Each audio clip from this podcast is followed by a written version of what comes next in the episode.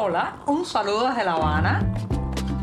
Les habla Joanny Sánchez, cubana, periodista, ciudadana, y les traigo este cafecito informativo recién colado y sin azúcar para despertar. La semana es casi adolescente. Todavía estamos viviendo el martes, un martes soleado, cálido con unas pocas nubes aquí en la capital cubana, un día en que tengo ya mi café servido para tomarme ese primer buchito mañanero y después comentarles los temas principales de este 23 de mayo de 2023. Así que voy con este primer sorbito del día. Después de este cafecito sin azúcar, les comento que ha llegado un tema que está muy protagónico en las conversaciones, en las calles, alrededor de la mesa familiar y tiene que ver con unas siglas, ¿sí? Unas siglas MIPIMES, que no es otra cosa, señoras y señores, que las micro, pequeñas y medianas empresas. Después de su reciente autorización, porque les recuerdo que estuvieron décadas y décadas prohibidas estas pequeñas y medianas empresas en manos privadas, bueno, pues después de su autorización parece ser como que eh, el oficialismo cubano está apostando a las MIPIMES para rescatar, reflotar la economía nacional. Sin embargo, la opinión popular no es muy favorable. Ya les daré los detalles, pero antes tengo que agregar que estas MIPIMES no son otra cosa, señoras y señores, que ya lo que teníamos antes del zarpazo represivo de lo que fue llamado la ofensiva revolucionaria de 1968, que le estatizaron, le confiscaron, le nacionalizaron hasta el timbiriche de fritas a los vendedores callejeros. Antes de eso, bueno, pues aquel que tenía una fonda y vendía comida y almuerzos baratos, el otro que era propietario de una eh, tintorería donde lavaba y planchaba la ropa de los vecinos del barrio, o el otro que tenía quizás un servicio de taxi o un servicio de venta de croquetas, bueno, todos esos eran pequeños o medianos empresarios también. De alguna manera ya existía ese entramado y simplemente, bueno, pues hubo un paréntesis en que no se permitió y ahora se está intentando recuperar eh, se están intentando recuperar esas fibras, digamos, del tapiz económico cubano. Pero parece que la recuperación no ha empezado bien porque, aunque no se puede generalizar, y muchas MIPIMES se han ocupado de sectores que estaban absolutamente abandonados por el Estado, como puede decir, por ejemplo, el suministro de insumos de ferretería, también las brigadas que reparan y construyen casas, otros que se dedican a temas tan sencillos como la cristalería, de estupir fosas albañales, en fin, han llegado a, eh, digamos, cubrir una parte de la necesidad acumulada del pueblo cubano, otros, sin embargo, son simplemente, digamos, filibusteros, eh, eh, atraen eh, mercancía importada y la venden a precios altísimos en el mercado nacional porque no producen, no producen, no, ni siquiera agregan valor añadido a los productos que importan. Simplemente traen comida, útiles de aseo, ropas, electrodomésticos y los venden a precios estratosféricos en la isla y eso les ha, digamos, ganado una mala reputación y un criterio muy negativo entre la población cubana. En un país donde la producción está por el suelo, donde la moneda nacional está devaluada, donde la inflación es galopante, está claro que la aparición de muchas de estas MIPIMES que se dedican exclusivamente a la importación y la venta en territorio nacional genera encono, genera enojo en la sociedad, genera mucho malestar entre la gente, incluso entre la gente que apoya todavía, los pocos que apoyan todavía el régimen y ven esto como un salvavidas para la economía cubana. Así que hay una, una, opinión bastante crítica y bastante negativa con las MIPIMES. ¿Son ellas responsables de esta mala imagen? No totalmente, no se puede generalizar, reitero, pero lo cierto es que en una economía tan desarmada, en un país tan ineficiente para la producción, eh, sería muy difícil tener un sector de pequeñas y medianas empresas bollante, eh, que tenga además una labor social, que no solamente se dedique a la importación y a la reventa, sino que además, bueno, produzca. Eso sería muy difícil en estas condiciones. Pero lo cierto es que si la cosa sigue así, las MIPIMES se van a convertir en el centro del enojo, en el punto de mira de una sociedad que está cansada de no tener una vida digna.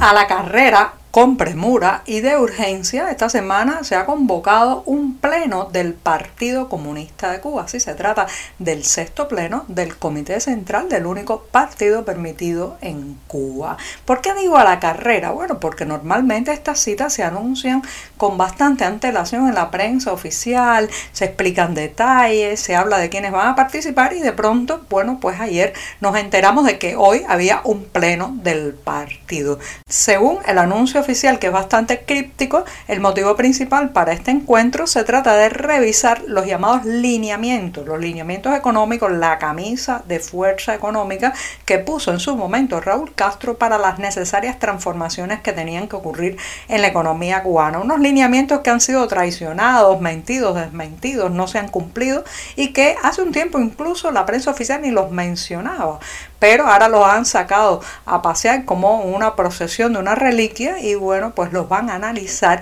eh, pero eso es lo que se dice públicamente, lo que se está eh, leyendo entre líneas es que se trata de una reunión para allanar el camino del aterrizaje ruso en Cuba. Si tienen que cambiar los lineamientos, desmentirse, anular uno, si tienen que meterle mano a la constitución, incluso lo van a hacer en aras de atraer esas inversiones, a atraer esos recursos, a atraer a los rusos en lo que yo he dicho ya es una de las jugadas más peligrosas que ha hecho en las últimas décadas este régimen. Así que Vladimir Putin manda, hoy están reunidos los mandamases del Partido Comunista y hay que esperar que de ahí se cocine la alfombra roja para la llegada de los rusos, que en Cuba les decimos los bolos.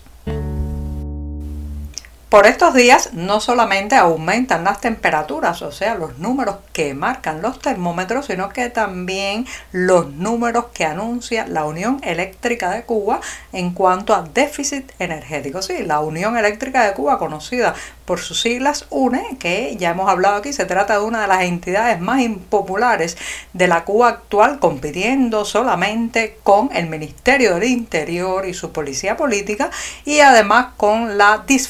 disfuncional empresa de telecomunicaciones de Cuba. Bueno, la UNE que parece que quiere ganarse el galardón del rechazo, la ira, el enojo popular, cada día anuncia un déficit energético mayor. Para hoy está pronosticado que haya una falta de 470 megawatts en el sistema energético nacional y ya saben, cuando anuncian una cosa casi siempre termina por ser superada. Esto genera un montón de molestias, sobre todo en las provincias donde los apagones, los cortes eléctricos tienden a ser más largos, eh, más molestos también por la frecuencia con la que se practican. Así que si uno se asoma por estos días a las redes sociales que tocan la temática cubana, escuchará muchos reclamos, verá mucha molestia en la gente que dice básicamente si esto es así ahora en mayo, ¿qué pasará en julio y agosto cuando todos sabemos que se dispara aún más la demanda debido al intenso calor que sufrimos en la isla?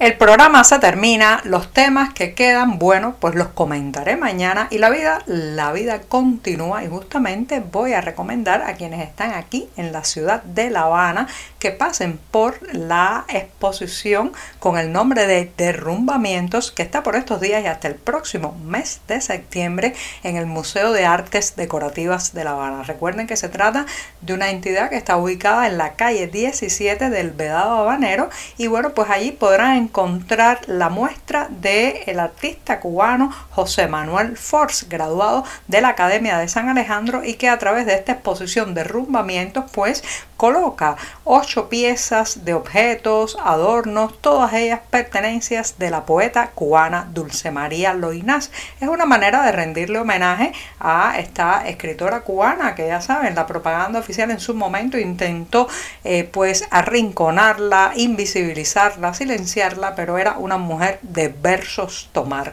Así que ya saben, derrumbamientos, una muestra que incluye objetos, adornos y pertenencias de Dulce María Loinás pero a través de ellos, para a través de ellos interactuar y dialogar con el paso del tiempo, el derrumbamiento de lo que nos rodea. En fin, ya saben que es una palabra esta de derrumbamiento que tiene profundas connotaciones en una Cuba que se derrumba. Muchas gracias y hasta mañana miércoles.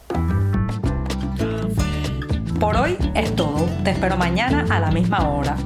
Síguenos en 14medio.com. También estamos en Facebook, Twitter, Instagram y en tu WhatsApp. No olvides, claro está, compartir nuestro cafecito informativo con tus amigos.